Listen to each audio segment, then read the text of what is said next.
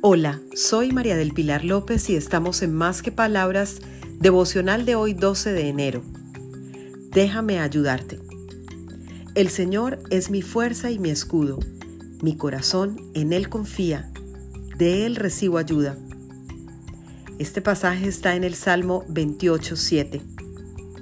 El Señor quiere ayudarte y pelear tus batallas hoy.